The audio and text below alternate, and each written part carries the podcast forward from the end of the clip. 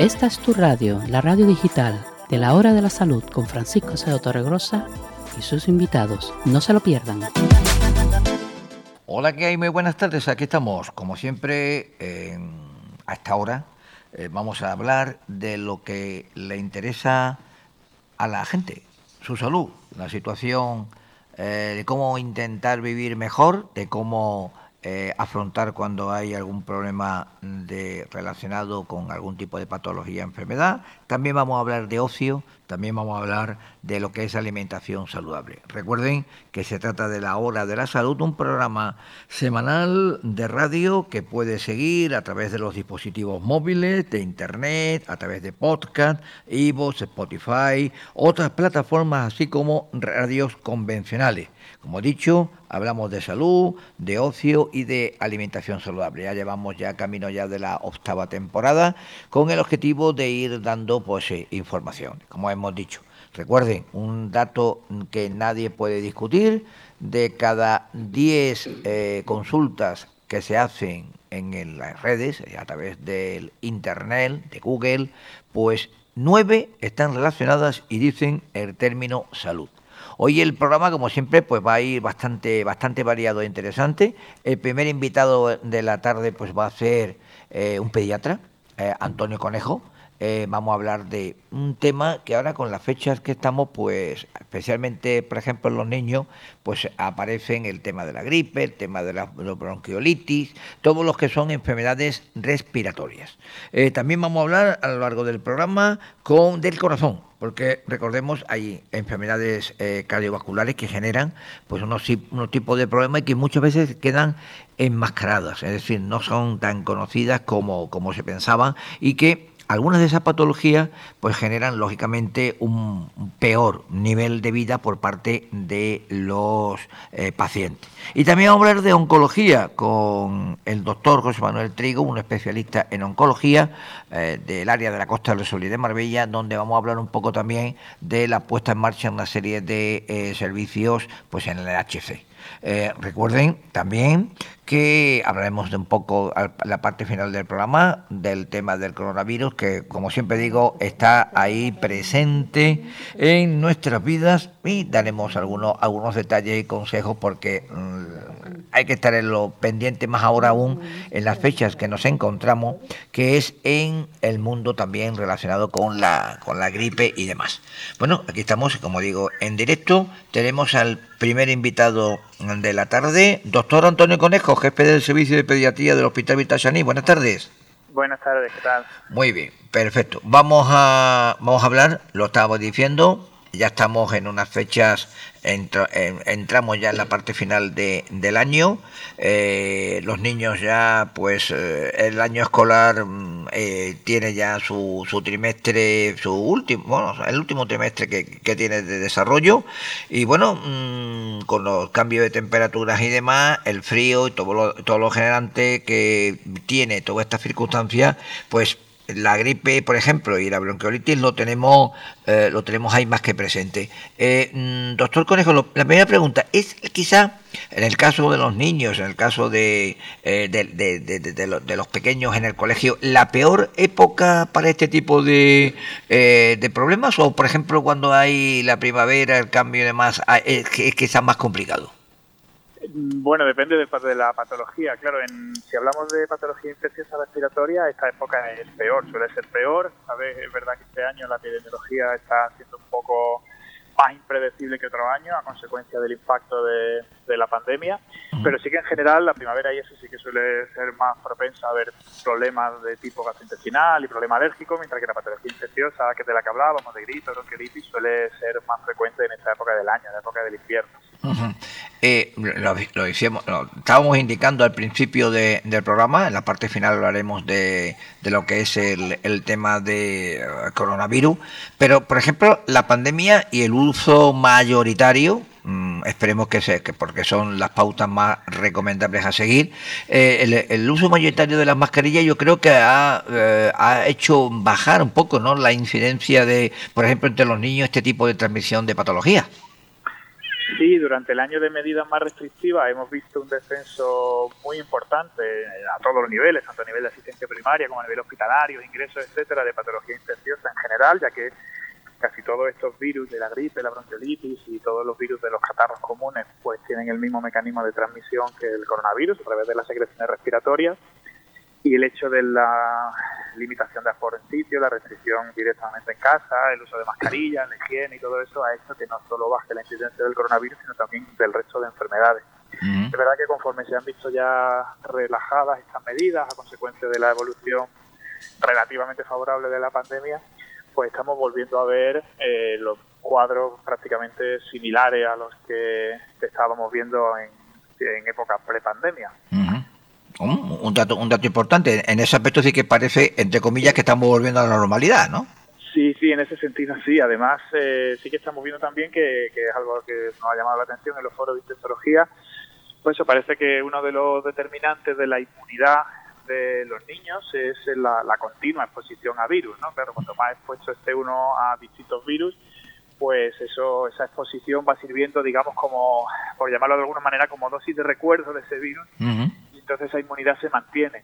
Después de un año sin exposición a virus, parece que estos cuadros han vuelto incluso un poquito más fuertes que antes. Una de las posibles explicaciones que se barajan es eso, el haber estado un año eh, exentos de esa exposición a virus y el tener un contacto después, pues ha hecho que eso, sobre todo en mamás embarazadas, por ejemplo, que no han podido tener respuesta de anticuerpos a, esta, a estos virus, han hecho que los bebés nazcan un poquito menos protegidos y, y, nos da la sensación, aunque no tengo cifras, pero nos da la sensación de que estos virus han vuelto un pelín más fuertecito en algunas determinadas edades. Y una de las razones parece ser esta. Eh, recientemente nos dio una, llegó una nota de prensa del Hospital Vital Internacional donde nos avanzaban en base a función a los datos que del servicio de pediatría que ustedes habían indicado que eh, este año mm, el año escolar sería sería más complicado por, por los temas que hemos hablado, el tema de la vuelta al cole, las temperaturas pues son más bajas eh, en, el inicio de, del curso normal. ¿Eso sigue manteniéndose que va a ser más complicado? Sí, pensamos que, bueno, no todavía es un temor más que una realidad, pero el año pasado, eh, por ejemplo, no tuvimos temporada de gripe. Este año parece que sí, estamos viendo, estamos empezando a ver los primeros casos. El año pasado no tuvimos eh, temporada de VRS, de bronquiolitis, que decimos de tal. Este año también estamos empezando a ver ya primeros casos y hemos tenido ya ingresos lo cual hace pensar pues que este año vamos a tener los coletazos de la pandemia más la gripe, que veremos a ver cómo viene, más el VRS, que veremos a ver cómo viene, más el resto de infecciones, lo cual a priori nos hace pensar que puede ser un año complejo. Luego a veces pues nos llevamos sorpresa, pero bueno, a priori parece que todo apunta a que va a ser un año de mucha de mucha infección junta. Vamos a ver cómo lo hacemos. Eh, mm, Antonio, la, normalmente cuando eh, se habla de este tipo de infecciones virales hay algunos síntomas mm, o podemos decir algunos detalles que creo que no habrán variado, como por ejemplo aparecer la fiebre sin foco, no, la, gastroenteritis aguda, manchas en la piel. Sigue siendo eso, podemos decir, lo, más frecuente en el caso de, de los niños en este, en este, este tipo de infecciones virales que hablamos la infección viral sigue siendo la principal causa de, fiebre y de patología prácticamente en general en los niños pequeños, en los primeros años de vida, y de ellas las más frecuentes, sí, porque eso suelen ser esas que has comentado. Muchos virus, multitud de virus diferentes pueden expresarse de distintas formas en distintos pacientes. Muchas de las veces se hace solamente en forma de fiebre, sin ningún otro foco ni ningún otro síntoma, que a veces a algunas familias les extraña, ¿no? Que no haya nada más que fiebre y es algo absolutamente frecuente y común y otras veces, dependiendo, ya digo, del virus y del propio niño, pues la fiebre se puede acompañar de síntomas gastrointestinales o de síntomas respiratorios o incluso a veces también es muy común la aparición de, lo que llamamos exantema, que son eso manchas en la piel de distintas formas, de distinta naturaleza, la mayoría de las cuales, la inmensa mayoría de las cuales son banales, se resuelven solas, no necesitan ningún tratamiento más allá del tratamiento de la fiebre sintomático y por suerte siguen siendo la, la, mayoría de las infecciones siguen siendo de este tipo, infecciones banales que no, no tienen no revisten ninguna gravedad, aunque sí que hay algunos signos de riesgo que siempre intentamos recordar a las familias por si acaso, pero gracias bueno, al desarrollo de las medidas de higiene y fundamentalmente a las vacunas, las infecciones graves son cada vez menos frecuentes, aunque siguen estando. Eh, estamos ahora mm, rodeados del término vacunación. Estamos en el tema de la pandemia. Bueno, los que hayan tenido las dos vacunas, una, eh, ahora está hablando de una siguiente, otra nueva para eh, reforzarlo. En el caso de, por ejemplo, la, gripe, lo que es la vacunación, como podemos decir, medida preventiva, se sigue manteniendo al margen de otro tipo de, de vacunaciones que se tenga que realizar en la población, especialmente a los niños, ¿no? Sí, sí, además este año con, con alguna novedad incluso. Eh, siempre se han recomendado y se ha financiado la vacuna en el centro de salud. Eh, los pacientes con patologías de riesgo, patologías respiratorias, niños asmáticos, diabéticos, obesos, cardiópatas, etcétera, los factores de riesgo similares a los que tienen los adultos. Eh, y, y, este año pues más, más por eso que digo, porque no sabemos qué va a pasar si coexisten todas estas infecciones virales juntas y obviamente el hecho de estar vacunado siempre confiere una protección extra frente a no estarlo. Y conforme a las novedades, pues bueno, decir por un lado de que disponemos en algunos centros, después de muchos años de no tenerla, de la vacuna intranasal frente a la gripe, que es una vacuna excelente y que tiene la ventaja, entre otras cosas así más técnicas, de que se administra en forma de spray por la nariz, no, ah. falta ningún pinchazo. Por desgracia, por tema de papeleo, pues no se puede eh, disponer de ella en las farmacias, pero sí que en algunos hospitales la tenemos disponible y bueno, se hace una alternativa estupenda a la vacunación que no añade ningún pinchazo y eso siempre pues un factor positivo.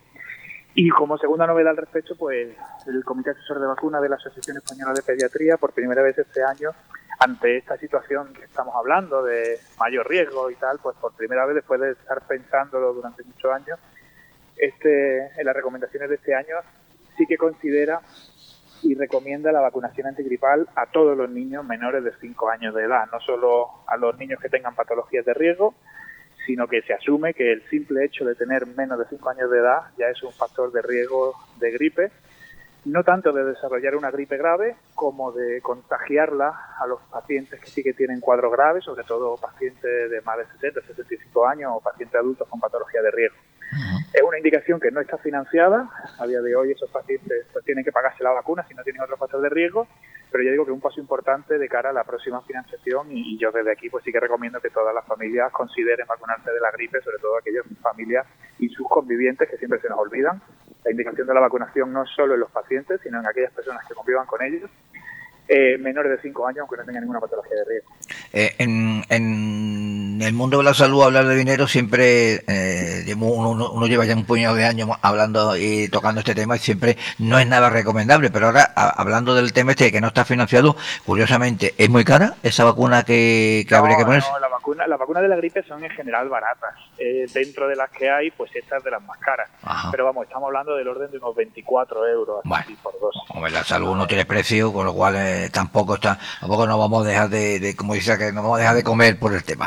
No, no, no es de, o sea, no estamos hablando de vacunas de papiloma, vacunas de meningo, que bueno, son bastante más caras. Esas se asumen como una cosa anual mm pues eh, además por la forma de producirse que tiene permite que los precios sean bastante más bajos. Muy bien. Eh, cuando hicimos este programa es bastante interactivo, ya con ocho años ya puesto en marcha, cuando se va uno a anunciar qué temas que vamos a tocar, siempre nos llegan preguntas por parte de los oyentes, mayoritariamente en este caso eh, mujeres, que nos, que nos habían hecho algún tipo de preguntas sobre qué tipo de tratamiento eh, podemos decir que se cuando se ve, o, no ya todo, pero primero sería el médico, lógicamente, pero en el caso de intentar eh, controlar los síntomas, por ejemplo, ¿qué sería recomendable cuando eh, hablamos de, por ejemplo, la fiebre sin foco? ¿Qué, sería recomendable de, de, tomar?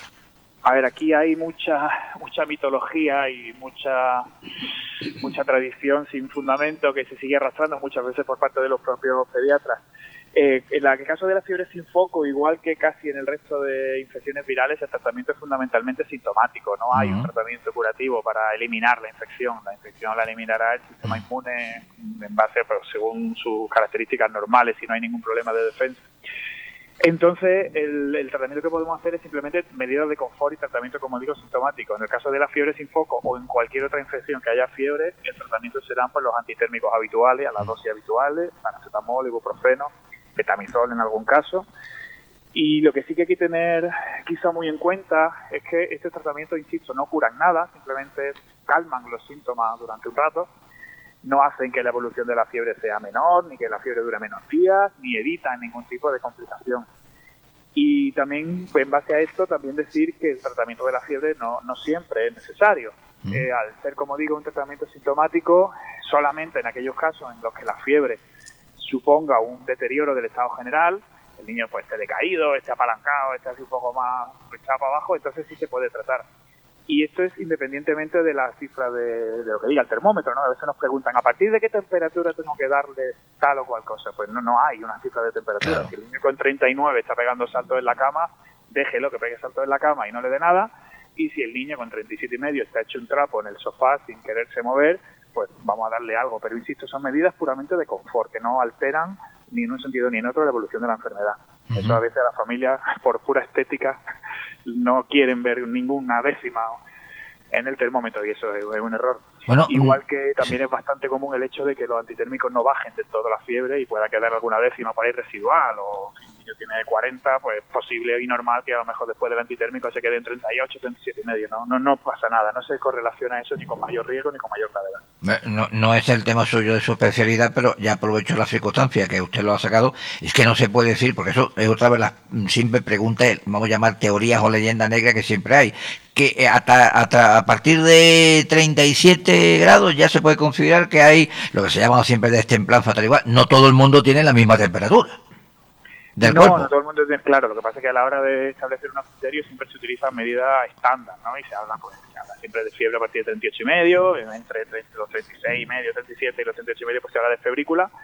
Pero por, pues, hay otra razón más para hacerle menos caso al termómetro y más caso al estado general del niño. No podemos tampoco estandarizar esa, esas cifras. y al margen también del tema de medicamentos y demás, como yo siempre digo, la hidratación, mucha hidratación, mucho, mucho tomar líquidos y agua, ¿no? Claro, la, una de las principales vías por las que el cuerpo humano pierde líquido es a través de la transpiración de la piel y la fiebre pues hace primero porque normalmente se respire un poquito más rápido y que se sude y que en general se pierda más líquido. Además, se asocia cuando siente que el niño está malo, que es algo que también suele preocupar mucho a la familia y que no tiene absolutamente ninguna importancia, el hecho de la comida. ¿no? Es que no come nada. es normal que el niño no coma nada cuando tenga fiebre y si no, pues que cada uno piense la última vez que estuvo con 39 de fiebre y que intente recordar las ganas que tenía de comer con fiebre. Pero bueno, el hecho de que haya normalmente una menor ingesta porque el niño tiene poca ganas de comer y una mayor pérdida por ese aumento de transpiración hace que hace que sea de capital importancia la hidratación, insistir por lo menos en los líquidos, no forzar a comer, nunca forzar a comer en general, pero sí que ofrecer líquidos con frecuencia para que la hidratación sea adecuada. Ah, hay que recordar, usted lo acaba de decir, que cuando ya uno tiene una, una eh, temperatura, en este caso superior a lo, a lo habitual, yo creo que las canas de comer se, se reducen bastante, por términos generales, ¿no? En un caso sí, sí, ya digo que es una preocupación muy frecuente de los padres que siempre refieren, no, es que no come, es que no come, es que no come, bueno, pues normal, es normal. Está, está, malo, está enfermo, no, no, no está bien usted con fiebre probablemente tampoco comía y no pasaba nada. Mm. No se lo tenía nadie encima recordándose.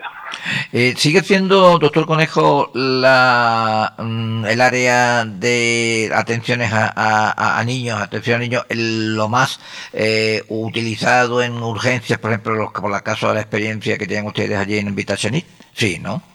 Eh, se refiere, perdón, a, la asistencia eh, a urgencias, normalmente, por aquello de, del tema, lo que estamos diciendo el padre, eh, los padres, que si, que si hay temperatura, no hay temperatura, que si fiebre, que si no come, que si. Sí, hemos tenido una época de muy baja asistencia, en la época más dura de la pandemia, en las distintas olas, Ahora estamos volviendo, como digo, a unas cifras normales, las consultas están llenas, la urgencia también, estamos viendo también muchísimo, muchísimo repunte, eh, lo cual, ya digo, como decíamos antes, intentamos verlo como un tipo de vuelta a la, a la vieja normalidad.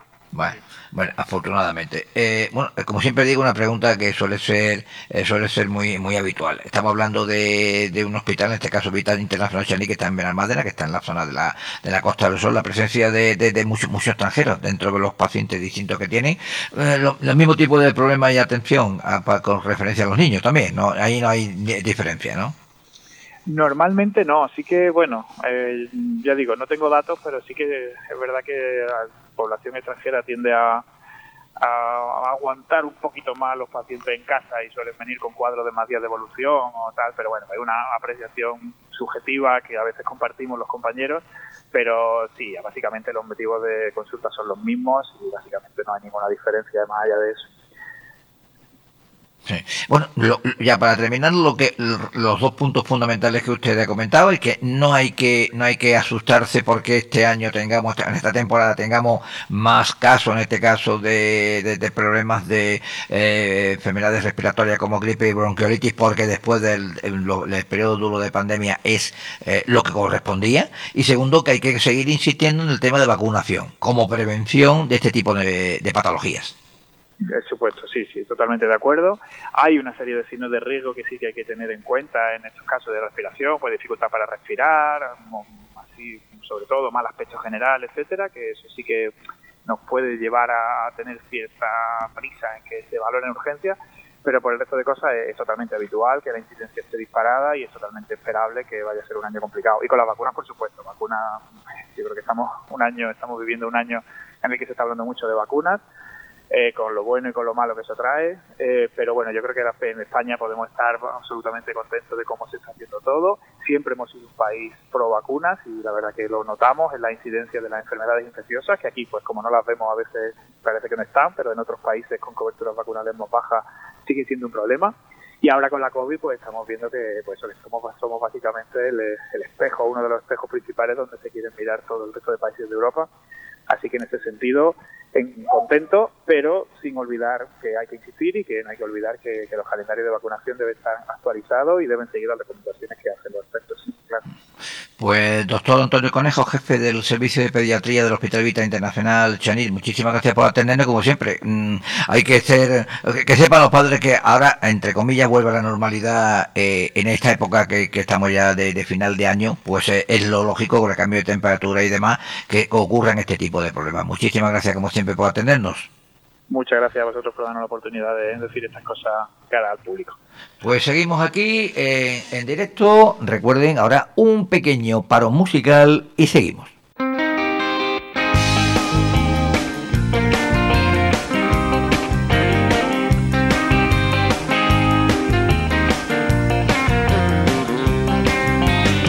Algo lo que me invade,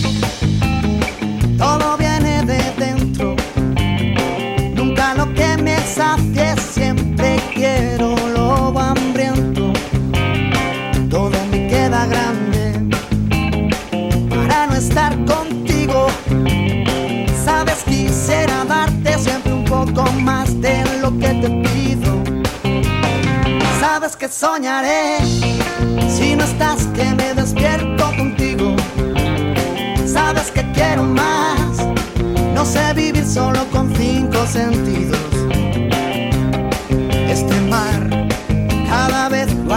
guarda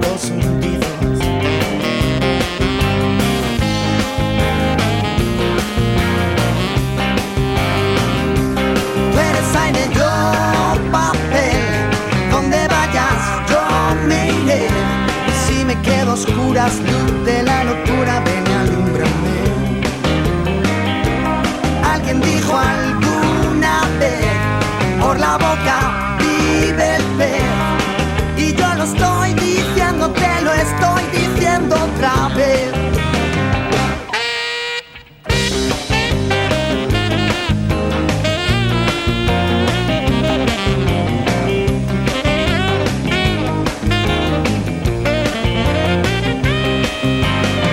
Dime por qué preguntas cuánto te he de menos. Si en cada canción que escribo corazón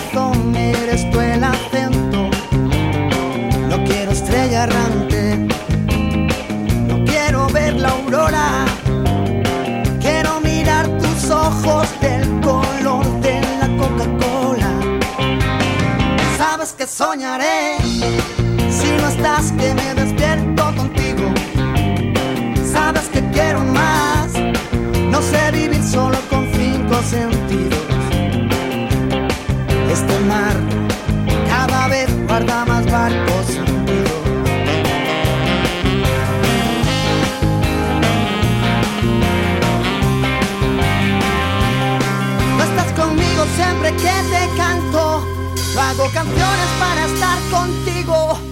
Porque escribo igual que sangro porque sangro todo lo que escribo.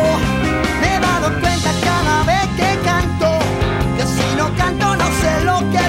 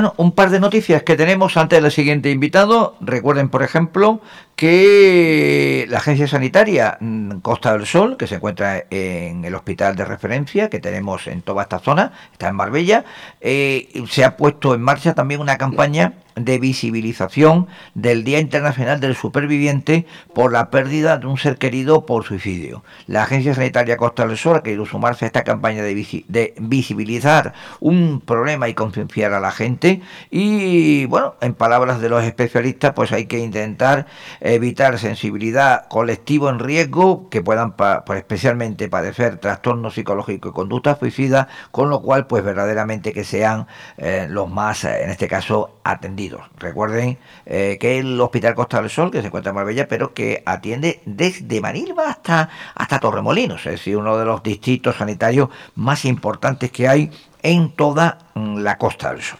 Y bueno, tenemos ya el, segundo invitado de la tarde, el doctor Juan Carlos eh, Gómez Doblas, que es el jefe del servicio de cardiología eh, también del Hospital Vitasaní, que recordemos que es uno de los más, eh, una de las grandes opciones que hay para el tema de salud a nivel privado en la provincia de Málaga, y de él vamos a hablar de enfermedades cardiovasculares. Seguimos en la hora de la salud y ahora vamos a hablar con el doctor Juan José Gómez Doblas, que recordemos es jefe del servicio de cirugía cardiovascular del Hospital Vita Chanit Claro, esta es una forma de recordarnos a todos que esta sigue siendo una causa muy importante de mortalidad en nuestra en nuestro país y es importante recordarlo para que no se nos olvide que tenemos que estar pendientes de la salud de nuestro corazón si queremos tener una vida larga y de buena calidad, ¿no?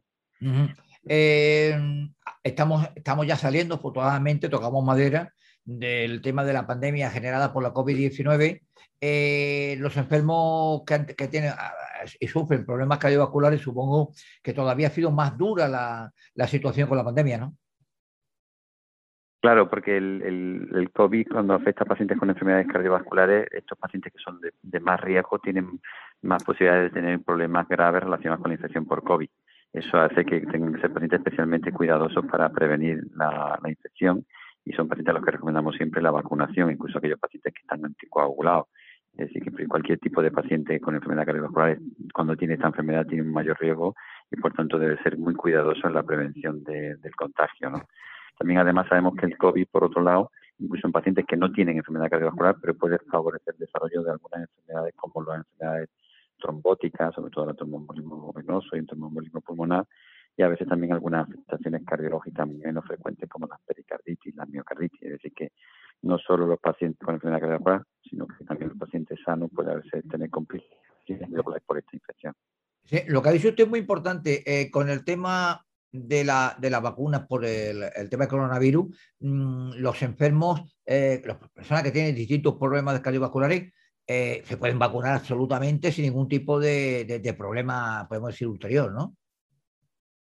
Exactamente. Hubo al principio algunas dudas, sobre todo con el paciente que tomaba el anticoagulante, como el Sintron o otro anticoagulante, por el tema del hinchado, que como favorecía los fenómenos trombóticos, pero se aclaró desde el inicio que tiene mucho más beneficio el, el, la prevención con la vacuna que el posible contagio con, con el COVID, de manera que eh, la recomendación es absoluta a todos los pacientes con enfermedades cardiovasculares, ya sea pacientes con infarto, insuficiencia cardíaca, arritmias, anticoagulados o no anticoagulados, todo el espectro de los pacientes cardiológicos y cardiovasculares deberían de estar eh, bien vacunados de, para la prevención del COVID, porque el, miedo que podemos tener a la vacuna en ningún caso supera a las posibles complicaciones que puede tener la infección en este tipo de población.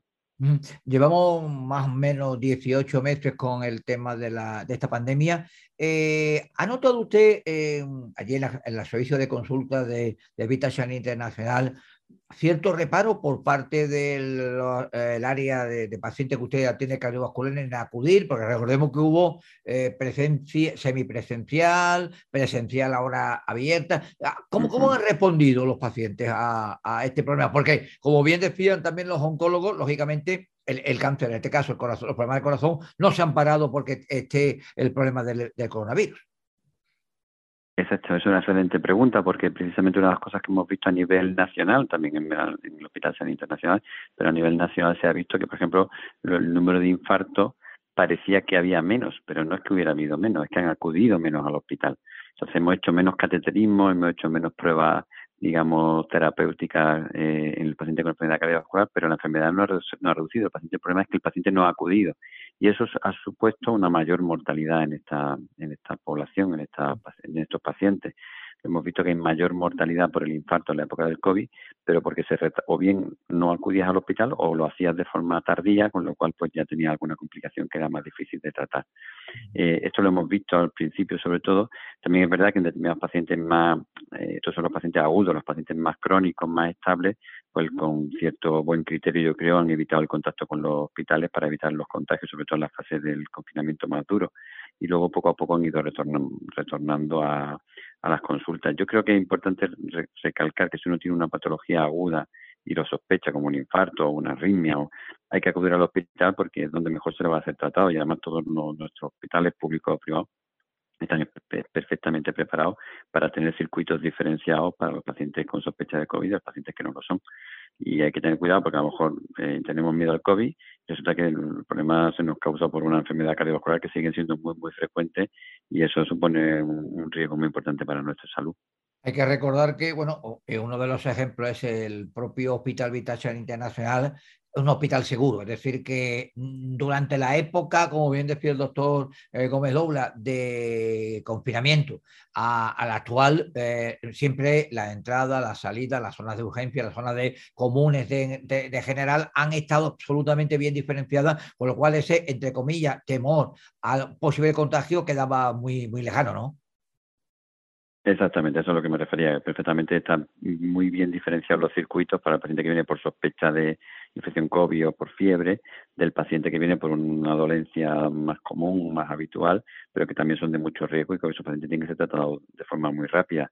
Y el hospital está perfectamente organizado en ese sentido y tanto en la vía de consulta se toman una serie de precauciones para de tanto de, de limpieza de manos, de, hidrogeles, de, no venir más de un paciente por, por consulta, es decir, que una serie de medidas que se siguen manteniendo para que uno pueda ser atendido con la máxima seguridad para uno y para el resto de, la, de los pacientes que acuden a, las consultas o al hospital. ¿no?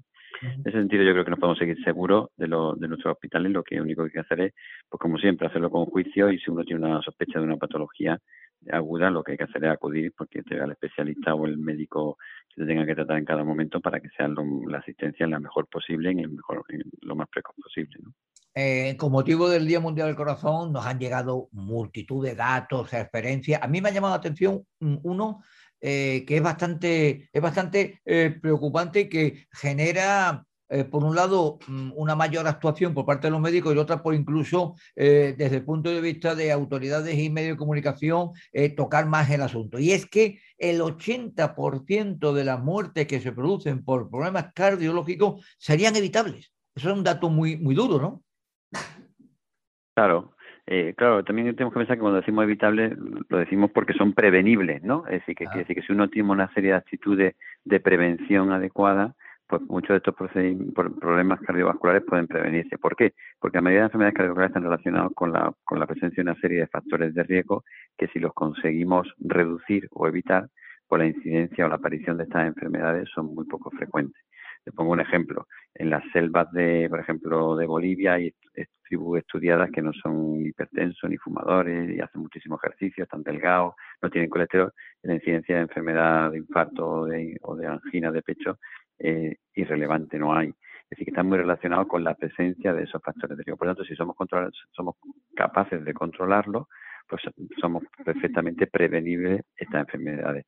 ¿Cuál es el problema? Porque nuestra sociedad, por desgracia, una sociedad que se mueve en una serie de, hábitos sociales que no son nada saludables desde el punto de vista cardiovascular, que tienden al sobrepeso, a la obesidad, a, la diabetes, a la hipertensión, al colesterol alto, al tabaco, y eso pues nos pone, digamos, en que si esos, esos factores de riesgo se perduran en el tiempo, pues tenemos un mayor riesgo de tener un infarto, una angina o una Recordemos que este tipo de patologías que afectan verdaderamente a la calidad de vida, como decía el doctor Gómez Dobla, también obliga a que haya revisiones constantes. Es decir, que no es, no es una patología que uno se queda un poquito eh, esperando, bueno, me encuentro mejor, puede ser, hay que hacer las revisiones constantes y oportunas que determinan los especialistas, ¿no? Claro, porque es la mejor manera de llevar, esto es como cuando va uno a, lo de la ITV, ¿no? Hay veces que se nos olvida lleva el coche al, taller y pasa, pasa hasta que el coche se rompe, ¿no? Si lo llevas a la ITV, pues sabes que obligatoriamente una vez al año te van a mirar una determinada, una de, puntos clave, ¿no? Pues con nuestra salud es lo mismo. Si nosotros deberíamos hacernos nuestra ITV anual, en la cual de alguna manera pues chequeamos aquellas cosas que pueden poner nuestro riesgo, sobre todo en mi punto de vista cardiovascular, chequearnos la tensión, chequearnos el colesterol, chequearnos el azúcar, chequearnos si tenemos sobrepeso o no, a veces puede hacer un electrocardiograma que nos permite evaluar algunas patologías, sobre todo arritmia, y si ya un paciente que ya además ha tenido una enfermedad cardiovascular conocida, pues haremos algunas pruebas más profundas como un ecocardiograma o una prueba de esfuerzo para valorar bien al, paciente de todos los aspectos de vista. Pero eso es importante porque a veces en ese chequeo surgen a veces pequeñas cosas que a lo mejor en ese momento no son relevantes, pero que si se dejan, pues imagínense la tensión alta, pero uno no se la toma pues pasa otro año y otro año y sigue estando la tensión alta, al final debuta pues con un ictus o con una arritmia o con un infarto. Entonces es algo que tan sencillo como hacer un pequeño chequeo de forma regular te permite de alguna manera eh, asegurar que esos factores de riesgo que nos previenen la enfermedad los estamos controlando de forma adecuada. Por mucho, que, por mucho que fuéramos pesados, los consejos de mantener los hábitos de vida saludables es que es, que la, única solución de mitigar este tipo de problemas y otras enfermedades, ¿no?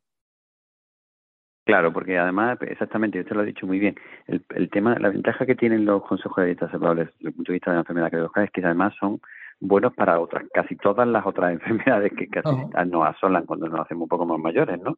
Por ejemplo, Imagínense, un paciente que tiene sobrepeso, por un paciente que consigue perder eh, 15 kilos, 10 kilos, aunque sean 5 kilos, está consiguiendo reducir su riesgo de, de diabetes, su riesgo de hipertensión, su riesgo de enfermedad cardiovascular, pero a su vez está reduciendo su riesgo de cáncer y por otro lado está reduciendo su riesgo de tener problemas locomotores, problemas óseos. Es decir, que ese paciente, aparte de que se va a encontrar mejor, es decir, que claramente nada más que tiene eh, beneficios globales. Lo mismo nos pasa con el tabaco y el alcohol. Si conseguimos reducir el consumo de alcohol o de tabaco, estamos reduciendo no solo el riesgo cardiovascular, pero también, por ejemplo, el riesgo de cáncer o de algunas otras enfermedades, por ejemplo, las hepáticas con el alcohol. Entonces, es muy importante que si llevar una vida saludable llamemos la mayoría de los días. Eso no significa que no podamos tener algún pecadillo de vez en cuando. Yo recomiendo que se tengan pequeños pecados, pero si uno hace de los siete días de la semana, hace seis días de buena dieta, de ejercicio, tal, un día cuando se toma un pequeño, se salga un poquito del tiesto, como dicen, nuestros abuelos, pues no pasaría nada, porque realmente tú la gran mayoría del tiempo estás haciendo una dieta muy, muy, muy, muy estándar, muy buena, ¿no? Eh, yo siempre pongo una broma cuando hablamos de cosas serias, pero hay que un poco distender eh, el ambiente y digo que lo buenísimo que tiene las, eh, las condiciones, todos los órdenes de jamón serrano, pero todos los días de un kilo más mal vamos, ¿no?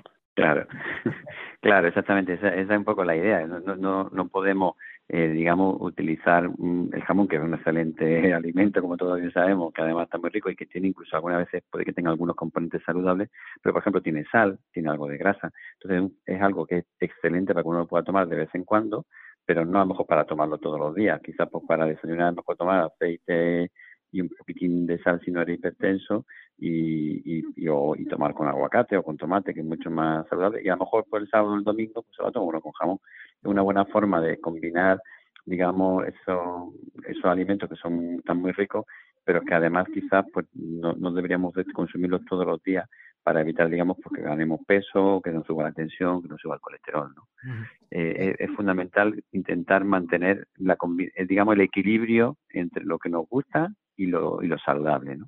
Correcto, una, una situación muy difícil de, conseguir, pero claro, que sería lo, lo, lógico y correcto para el, tema el tema de salud. Eh, una pregunta que siempre no hace mucha, no hace mucha gente, los, los, llevamos ya ocho años con este programa de salud semanal y demás, y ¿Afecta más los problemas cardiovasculares a los hombres que a las mujeres o eso es una especie de leyenda negra que siempre se ha, siempre se ha corrido por ahí? Pues mire, es un tema muy muy interesante porque sabemos que las enfermedades cardiovasculares, bueno, las enfermedades, las enfermedades coronarias, sobre todo el infarto y la angina de pecho, son más frecuentes en el varón, pero lo son más frecuentes en el varón a determinadas edades. Eh, por ejemplo, las arritmias también son ligeramente, ligeramente, muy poco más en los varones, pero por ejemplo otras enfermedades como por ejemplo el ictus son mucho más frecuentes en la mujer. Lo que sí sabemos es que aunque en determinadas edades es más frecuente en el varón, por ejemplo, entre los 55 y los 65 años, entre los 50 y los 65, cuando la mujer pierde la, entra con la menopausia, pierde la protección de la hormona femenina, entonces se iguala con el varón, de manera que a medida que nos vamos siendo más mayores, la mujer se iguala al hombre en cuanto al riesgo de tener enfermedad eh, cardiovascular. Y el problema es que la mujer a veces tiene más mortalidad que el hombre. Curiosamente, el hombre es más frecuente, pero en la mujer, como pensamos muchas veces que es poco frecuente, pues a veces ellas mismas o se auto, digamos, eh, digamos, engañan con los síntomas y a su vez también por parte de los sanitarios a veces no le echamos toda la cuenta que deberíamos de echarle porque no las tomamos tan en serio y a veces tienen síntomas que son un poquito diferentes, pero a veces resulta que que tienen esa patología. Por lo tanto, como se les hace menos caso, pues al final tienen mayor mortalidad. Y esto es muy importante tenerlo en cuenta porque a veces se ve en muchos estudios que la mortalidad de las mujeres es mayor y está relacionado por estos factores, o bien por una mala percepción por parte de, ellas mismas y también por parte de los profesionales que, que las atendemos. ¿no? Y esto es algo que no hay que olvidar, es muy, muy importante. La mujer tiene el mismo riesgo que el hombre, eso pasa que tarda más en, presentarlos, eh, digamos, en, su edad, digamos, con edad más avanzada. Eh, uno lleva ya en este mundo informativo muchos años y siempre recuerda una frase que se nos decía eh, a, la hora de, datos de, mortalidad en España, que era la triple C, cáncer, carretera y, corazón. El otro día, en tanto estos datos que se han facilitado por motivo del Día Mundial del Corazón, se indicaba que el 30% de las muertes en España, eh, en totales, se deben a patologías cardiovasculares, sí que seguimos todavía en esa, en esa triple C, ¿no? Sí, eh, sobre todo, además, que es especialmente relevante en Andalucía. Es decir, en España sigue siendo la principal causa de muerte, suele ser la enfermedad cardiovascular, la segunda es la oncológica. En la mujer es la enfermedad cardiovascular, especialmente el ictus. Pero el problema es que en Andalucía en concreto somos la comunidad autónoma de España con mayor enfermedad cardiovascular, la mayor mortalidad por enfermedad cardiovascular por encima de cualquier otra. Y esto es un problema. Eso se, se relaciona sobre todo porque en Andalucía hay mayor índice de obesidad y de diabetes, que van íntimamente ligadas. Entonces es muy importante eh, trabajar en esos aspectos si queremos que en el futuro esto no pase o que se revierta esa estadística. Es muy importante actuar sobre esos factores de riesgo porque hemos avanzado en controlar la tensión, en controlar el colesterol, incluso en, el, en reducir con la ley antitabaco los niveles de, fumadores, eh, pero fundamentalmente estamos fracasando en el sobrepeso y en la diabetes y esto es muy importante porque además lo vemos cada vez más en edades más jóvenes y esto significa que si edades más jóvenes, chicos, adolescentes o, jóvenes ya son están con un sobrepeso, pues significa que serán diabéticos en el futuro y por tanto luego van a tener enfermedad cardiovascular. Deberíamos de, eh, eso mismo usted me acaba, acaba, de comentar, deberíamos de incidir en colegios, institutos y demás en, vamos a llamar, campañas informativas de evitar lo que estamos viendo, por ejemplo, en otros países más avanzados, en todos los sentidos, por ejemplo, en Estados Unidos, una obesidad del niño que genera después ese problema que hay del corazón. Creo que sería clave ese tipo de campañas, ¿no? Exactamente, es donde deberíamos de trabajar más, porque probablemente lo que queremos que nuestra población, nuestra sociedad sea dentro de 20 años, lo tenemos que trabajar ahora. Y hay que trabajarlo porque sobre todo la obesidad está, y la obesidad y el ejercicio es un hábito de vida, es un estilo de vida y hay que inculcarlo en los chavales desde jovencitos, desde niños. Lo que consigas inculcar en esas edades va a mantenerse. Si, tú no tienes hábitos de actividad física o de una buena dieta, o eh, esos, van a tener esa dieta, esos pacientes, esos niños, para toda su vida, con lo cual van a ser pacientes claramente con un riesgo cardiovascular muy elevado. Por tanto, todo esto debería ser, vamos, habría que estar machacándolo en esas edades y más en una sociedad en la que cada vez nos movemos que todo es más rápido, donde el fast food, la comida rápida se impone y en el que muchas veces esto hay que pelear contra eso y volver a la dieta mediterránea de toda la vida, que es la que nuestros abuelos nos han enseñado y que era bastante más, eh, digamos, saludable que la que a veces ahora, pues, digamos, los críos eh, tienen porque el entorno les favorece, ¿no? Pero eh, hay que pelear contra eso. Tienen que comprender que, que, para que tener una vida sana hay que comer bien y hay que hacer ejercicio. Ah, recordemos que, eh, que, esta va a ser la, última pregunta. los niveles de estrés que se viven en la sociedad, ya digo, personas, bueno, incluso también los jóvenes, los niños, porque las carreras, ir al colegio, tal y cual, eso pues genera, genera un estrés que se, que se demuestra. Unido también a, por ejemplo, el uso de las nuevas tecnologías, el estar mucho tiempo sentado, temas de ordenadores, temas de, teletrabajo, etcétera, todo eso no nos ayudan demasiado, ¿no? Claro, exactamente, que ese es el estilo de vida que tenemos ahora. Que, eh, eso lo, lo definido muy bien. Imaginemos un, un, chico joven o un señor que, lo que hace es que tiene una vida muy, muy estresada, no le da tiempo para comer, por tanto no come bien, come lo primero que pilla, en la primera tienda de comida rápida que encuentra, lo primero que, o algo que no es saludable, por un lado, luego no le da tiempo a hacer ejercicio y luego muchas veces los críos en concreto, pues parte del tiempo libre se lo pasan pegado a una, a una pantalla, a una tablet y eso eh, es absolutamente contraproducente porque toman muchas calorías, porque comen mal y encima además no las gastan. Es fundamental volver que el crío tenga una actividad física regular durante toda la semana, por lo menos varios días en semana, y a su vez ese tiempo que está haciendo deporte no lo ocupa habitualmente haciendo una actividad sedentaria como puede ser la, las pantallas y a, y a, cambio después también eh, acompañarlo de una dieta saludable, que normalmente sean frutas, que sean verduras, que utilicen el pan, pero no la bollería industrial, es decir, que volvamos un poco a nuestra dieta eh, más, más, Además se ha demostrado como eficaz, la dieta mediterránea se ha demostrado como una dieta que es capaz de prevenir la enfermedad cardiovascular, en la que se recomienda ahora mismo en las guías internacionales como la mejor dieta. Sin embargo, nosotros, en vez de adherirnos a ello y sentirnos orgullosos de ello, lo que hacemos es que nos estamos adheriendo a otro tipo de dietas que son claramente más perjudiciales. Bueno, pues Juan José Gómez Dobla, jefe del servicio de cardiología del Hospital Vita Internacional eh, eh, Chanit, muchísimas gracias por atendernos. Los consejos que ha dicho son los, los básicos que hay que cumplir. Y ahora paramos un poquito, la última ráfaga musical, antes de seguir con el siguiente invitado.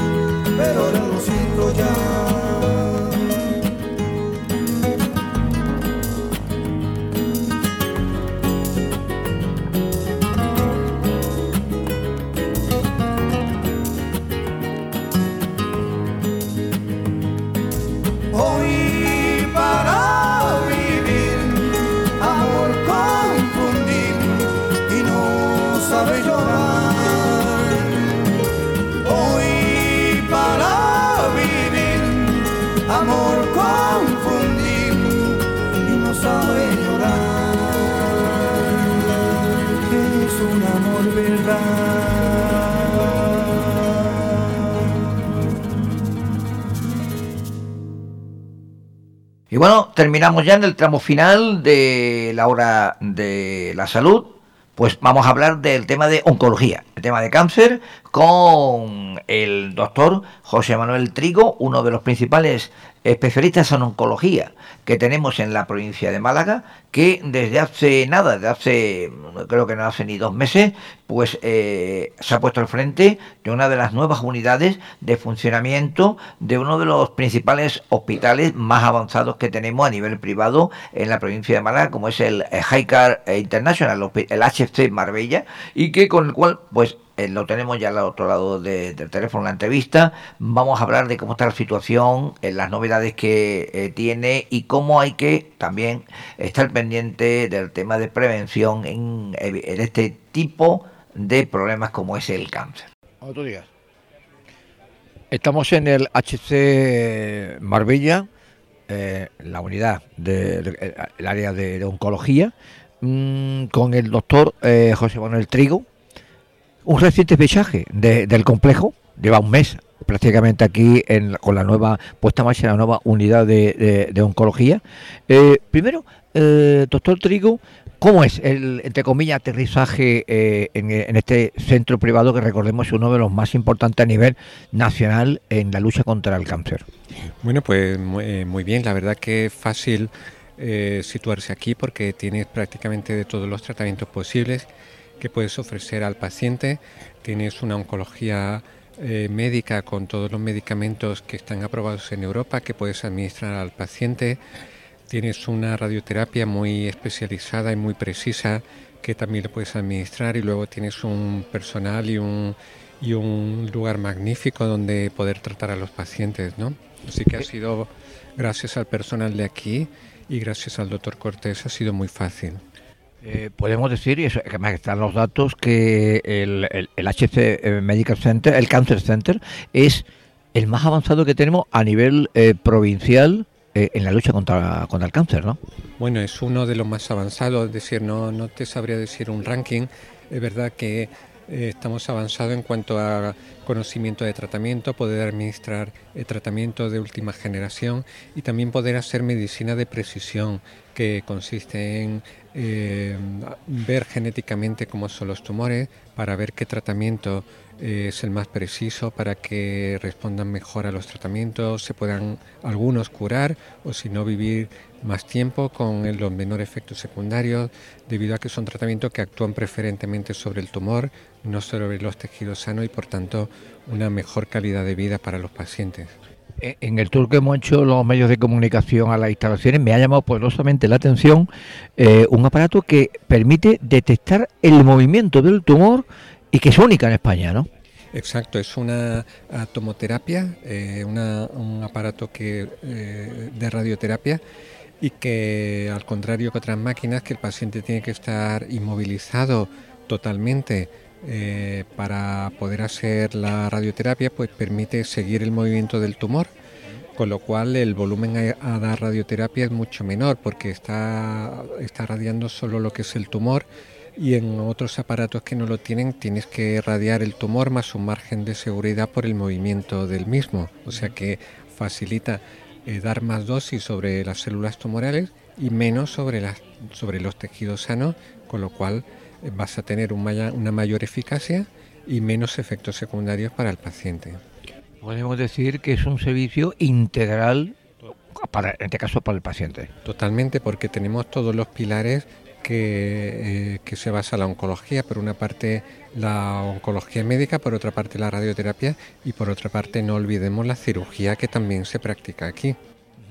Eh, el objetivo de, como siempre, es eh, conseguir eh, la mejor atención lógica al paciente, pero se puede todavía, se puede decir que cada vez más en, cuestiones de, personal médico y, también de aparataje, ¿se le va ganando la batalla al cáncer?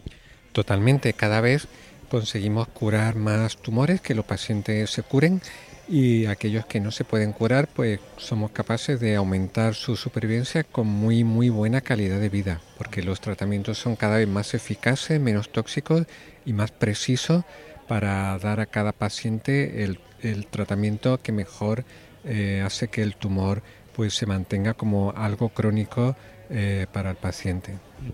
Eh, en este mes ya han sido atendidos una serie de pacientes están cumpliendo todos los objetivos, ¿no? Bueno, sí, el, objetivo es dar una oncología integral a todos los pacientes. Es cierto que no todos los pacientes van a necesitar una radioterapia o una quimioterapia un tratamiento dirigido. Hay tumores donde sí, hay tumores donde no. Y lo que intentamos es que eh, incorporar todos los avances, tanto científicos como tecnológicos, en una unidad conjunta donde sea integral para el paciente. José Manuel Trigo, director de esta nueva unidad eh, dentro del, del, HC, del HC Marbella, la unidad exactamente del Cancer Center, eh, que los resultados sean los mejores positivos, que es verdaderamente lo que se busca. Y, enhorabuena por, regresar en este caso, entrar en, el área de Marbella, que lo convierte en una, auténtica eh, vanguardia del sector médico. Sí, muchísimas gracias. La verdad que es una oportunidad que se me brinda y espero aprovecharla eh, por el bien de todos los pacientes. Muchas gracias. Bueno, y terminamos ya recordando lo que decíamos al principio, que todavía, en la entrevista primera que le hemos hecho al pediatra, al doctor Antonio Conejo, salía, todavía el coronavirus está presente, lo cual unido a la época de gripe en que nos encontramos, baja de temperatura, la lluvia, todo este tipo de problemas, las corrientes, los, eh, los problemas que hay con los cambios térmicos, pues hay que mantener la prudencia seguir con la limpieza de las manos, utilizar los geles y bueno, la distancia social pues se sigue manteniendo con el uso lógicamente de la, de la mascarilla y demás. Esto al margen del tema de las vacunaciones que mm, eh, en la provincia de Málaga, el último dato creo recordar que era de un 72-73% de la población eh, ya cubierta con la eh, toda la pauta, pues hay que seguir patente. Por lo tanto, recuerdo que el tema del coronavirus hay que estar ahí absolutamente eh, preparado y evitar que esos rebrotes que se temen, que en algunos sitios de Europa pues están surgiendo, pues aquí mm, pasen afortunadamente de puntilla. Y recuerden, volveremos la próxima semana, como siempre, La Hora de la Salud, programa semanal de radio que pueden seguir, como digo, a través de los dispositivos móviles, Internet, Podcast, Ivo, Spotify y otras plataformas, así como también en las radios convencionales. Un saludo, les ha hablado Francisco Afedo, con el apoyo, como siempre, de la coordinación de Magafedo, con y Comunicación eh, y demás al frente. Recuerden, cuídense la próxima semana más. Un saludo.